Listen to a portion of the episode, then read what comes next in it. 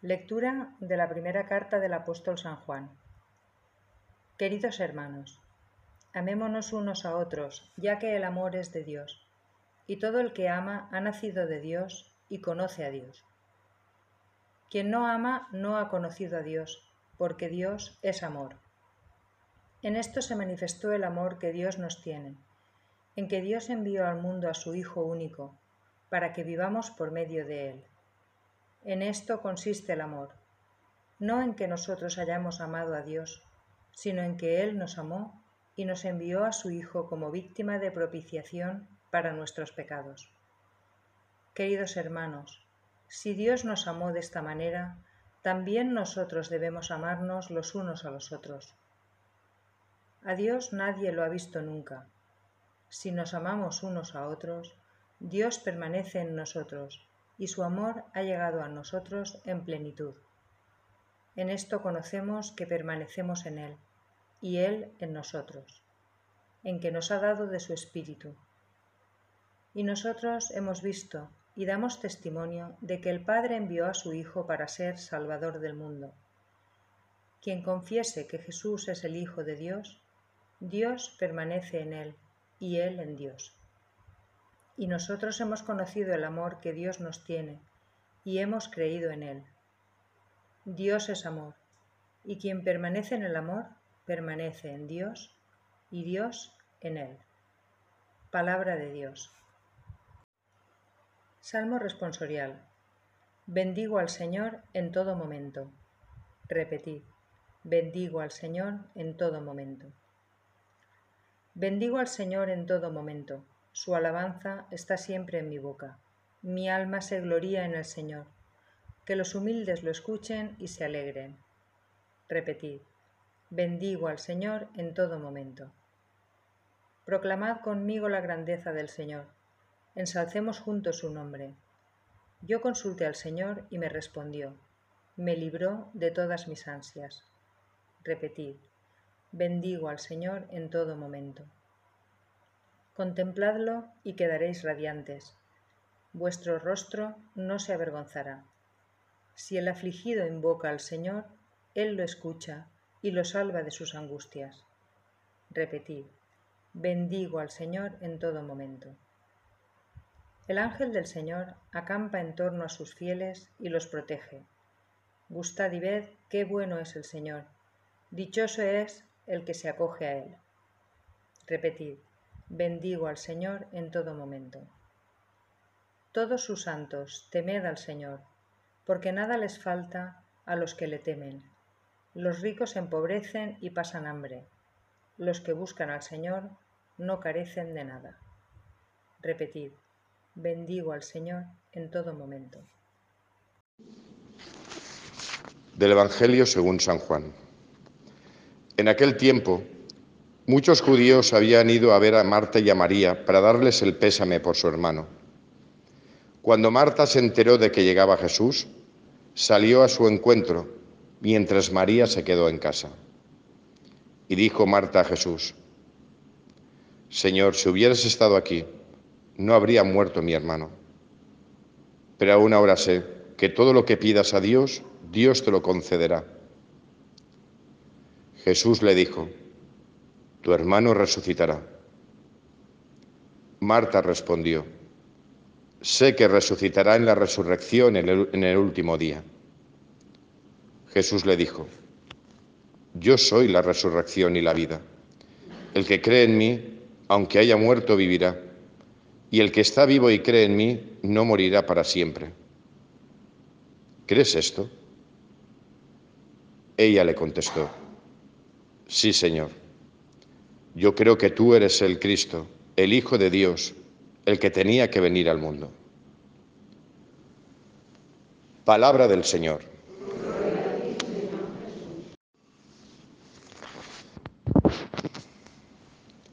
Celebramos esta memoria de Santa Marta, de la cual conocemos muy poco, aparte de lo que aparece y las dos veces que aparece en el Evangelio junto con sus hermanos Lázaro y María, pues poco sabemos de ella, poco nada más. Pero lo poco que sabemos es suficiente como para celebrarla como memoria porque es ocasión para hablar de la amistad con Jesús. La amistad con Jesús tiene premio, siempre tiene premio. Y nunca llegaremos a entender el cristianismo si no es desde esta perspectiva.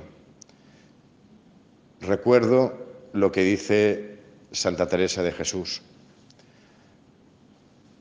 Nuestra fe se va alimentando precisamente porque nos ponemos a solas en la intimidad y contrato de amistad delante de aquel que sabemos que nos está amando. De eso trata Marta y de eso trata esta memoria. Nunca llegaremos a entender el cristianismo si no es desde el trato de amistad, el trato íntimo con aquel que te está amando y que está vivo. Podemos llenarlo de normas, preceptos, leyes, catecismos, doctrinas, pero nunca llegaremos a entender y a experimentar el cristianismo y nuestra fe, y nunca llegará a, llegar a, llenarnos si no es desde el trato de amistad. ¿Qué es lo que tenía Marta, María y Lázaro? Las dos veces que aparecen, la primera, se dice que, Jesús eh, tenía la casa de estos tres hermanos como el lugar de reposo. Parece ser que en algún momento dejaba a los doce y él se retiraba con esta familia, con estos tres hermanos. Era su Betania, vivían en Betania y era su momento de descanso. Jesús parece ser que también se iba de vacaciones, ¿eh?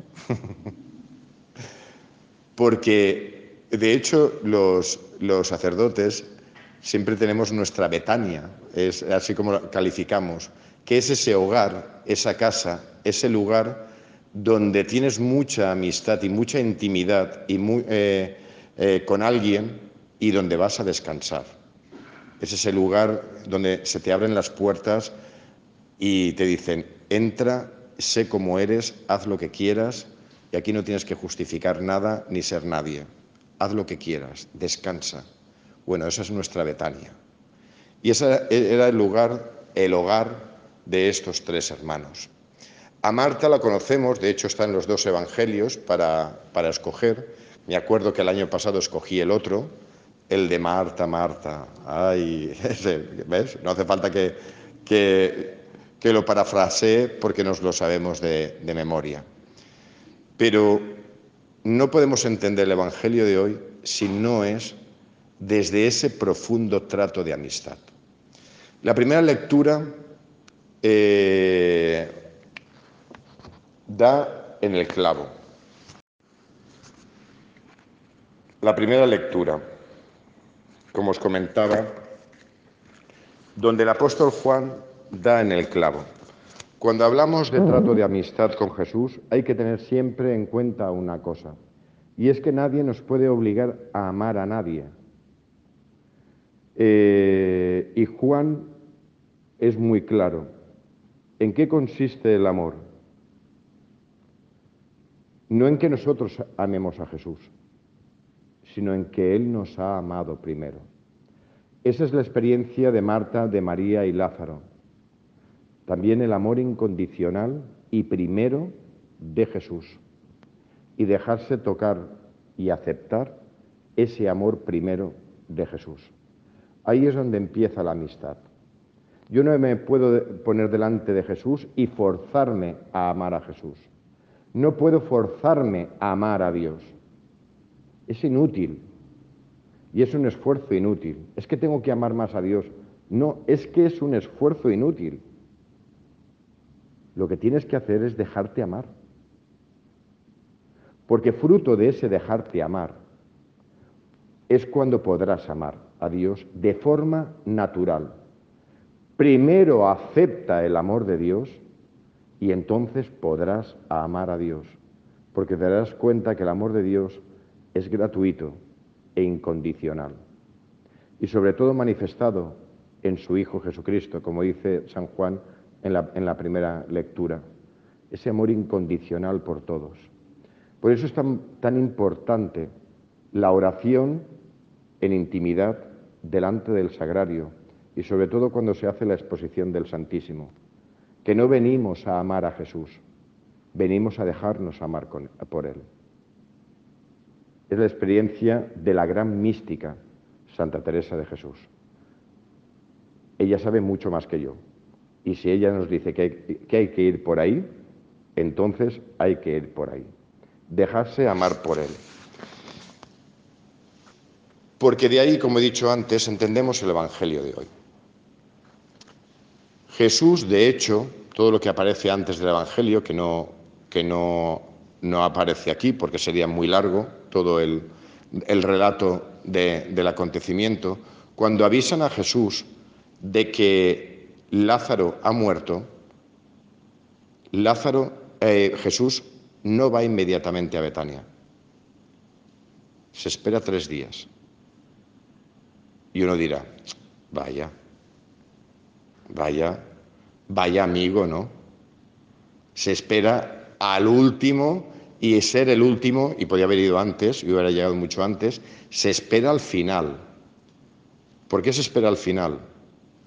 Pues porque se, se entendía que una vez muerto una persona, el alma iba dando vueltas alrededor del cuerpo por si volvía. Durante tres días, pasado tres días, el alma se iba. Y ya no había posibilidad de que el alma volviera a entrar dentro del cuerpo. ¿Por qué se espera Jesús tres días? Para que pase ese tiempo. Y de ahí entenderemos la resurrección de Lázaro. Marta se acerca a él un poco como con reproche, con todo el cariño y todo el amor que tiene, con todo lo que ha compartido con él, que no aparece en los evangelios, pero si Jesús iba mucho a esa casa, mucho se compartió. Lo primero que hace eh, Marta y que llama la atención es esa frase de, Señor, si hubieras estado aquí, no habría muerto mi hermano. Parece un reproche, ¿no? Eso me recuerda a, cuántos reproches nosotros hacemos a, Dios. Si verdaderamente estuvieras, no permitirías que yo estuviera enfermo. Porque con toda la amistad que yo tengo contigo, Señor, con todo lo que yo voy a misa, con todo lo que yo rezo, ¿me pagas con esto, con una enfermedad? ¿Me pagas con la muerte de mi marido? ¿Me pagas así con la muerte de mi padre o la muerte de mi hijo? ¿Me pagas así todo lo que he hecho por ti eh, y toda mi fe y el cumpliendo los mandamientos y cumpliéndolo todo? ¿Me pagas así? Si, si verdaderamente tú estuvieras aquí y fueras amigo mío, esto no me habría pasado. ¿Os suena? ¿no?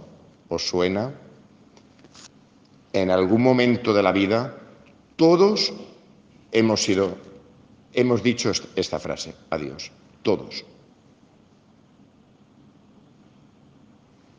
Pero sigue, porque dentro de Marta hay algo más. No es un reproche. En realidad lo que hay es la confianza en el amigo. En el amigo especial que es Jesús, porque continúa diciendo, pero sé que todo lo que pidas a Dios, Dios te lo concederá.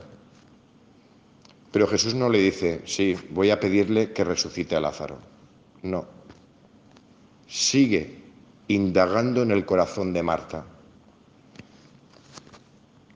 Tu hermano resucitará, como diciéndole, yo no voy a hacer nada tu hermano resucitará. Y ella profesa la fe de la mitad del pueblo de Israel, porque los judíos unos creían en la resurrección y otros no. Acordaros, abro un pequeño paréntesis, acordaros cuando Pedro, no era Pedro, Pablo, está delante del Sanedrín, tiene a fariseos y a saduceos, y él dice que cree en la resurrección y me están condenando porque creo en la resurrección y los fariseos que creían en la resurrección Este es inocente y los saduceos no creían en la resurrección. Este es culpable. Bueno, así estaba el pueblo de Israel. Marta forma parte de ese pueblo, de esa parte del judaísmo que cree en la resurrección. Viene en la profecía de Daniel eh, y también en el libro de las crónicas. Aparece esa fe en la resurrección. Sí, yo creo que mi hermano resucitará al final, pero tú no me estás diciendo que me vas a devolver a mi hermano, sino que ya esperamos al futuro. Y es cuando Jesús se desvela a, sí mismo. Mira, yo soy la resurrección y la vida. Eso de que tu hermano resucitará, claro, porque yo soy la resurrección y la vida. Y el que cree en mí, aunque haya muerto, vivirá. Y el que está vivo y cree en mí, no morirá para siempre. Esta frase es fundamental en nuestra fe, porque Jesús nos lanza la pregunta a cada uno de nosotros, ante tantos quejidos que tenemos, eh, porque delante de Dios nos quejamos muchísimo, muchísimo. Y ante tanto quejido, Jesús nos dice, si crees en mí, no morirás. ¿Crees esto? Y esta pregunta nos la tenemos que hacer todos. ¿Crees esto? Porque dependiendo de la respuesta que demos a esta pregunta, viviremos nuestra fe de una forma o de otra. Y aún digo más, viviremos nuestra vida de una forma o de otra, con esperanza o desesperanzados. Y tener esperanza o no es lo que cambia radicalmente la vida y la forma de vivir.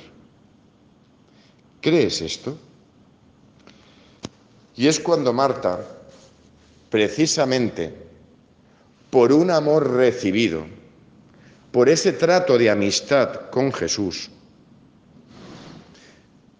es cuando Marta dice, me fío, me fío. ¿Crees esto? Me fío. No solo dice eso, no solo dice sí, Señor, sino que además dice, yo creo que tú eres el Cristo, el Hijo del Dios vivo, el que tenía que venir al mundo. En ese momento Marta no sabía que Jesús iba a reavivar, porque no es resurrección. La resurrección es al final de los tiempos. Lo que hizo fue reavivar a, Lázaro. No lo sabía, pero hizo la profesión de fe. Y fijaros, que este es un dato que me he enterado hoy. ¿eh? La profesión de Marta no suena a otra profesión de fe. La de Pedro. ¿Y cuál fue primera? La de Marta. Una vez más, ¿os acordáis? María Magdalena, una vez más, la mujer, la primera. ¿A que no sabéis el dato? Pues una cosa nueva que os lleváis a, a casa. En definitiva y en resumen, nosotros podemos llegar a hacer esta profesión de fe no como un esfuerzo personal, sino como una experiencia sin ese trato de amistad con Jesús, sin esa experiencia del amor primero de Jesús, del dejarme amar y devolverle el amor, que es lo que hizo Marta, se dejó amar y le devolvió amor confiando en él. Creo en ti, creo en ti. Pero como respuesta al amor primero e íntimo de Jesús hacia Marta, María y Lázaro. Si no es desde ahí, nunca podremos hacer esa profesión de fe desde el alma. Decirla, pues claro, los domingos profesamos nuestra fe y la decimos de carrerilla, porque nos hemos aprendido de memoria el credo. Pero decirlo desde el corazón, eso solo se puede conseguir a solas y en la intimidad, con trato de amistad, poniéndose delante de aquel que sabes que te está amando. Si no, no se puede hacer la profesión de fe.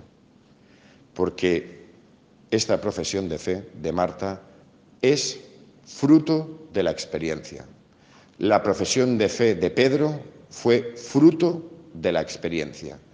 Y nuestra fe no son ideas bonitas que están volando por ahí, que voy cogiendo como si fuera un naranjo, cojo naranjas y voy cogiendo y, cojo lo que a mí me da la gana. La fe no es eso. La fe es dejarse amar por Dios. Y desde ahí surgirá de forma natural la profesión de fe. Pues que Dios en su inmensa misericordia continúe haciéndose presente en medio de nosotros por medio de su Hijo, que en la Eucaristía podamos tener ese trato de amistad con Él, para que como a Marta, a María y a Lázaro nos toque el corazón y podamos, precisamente por esa experiencia de amor, reconocer que quien está ahí es Cristo, el Hijo de Dios, el que tenía que venir al mundo, el Salvador. Que así sea.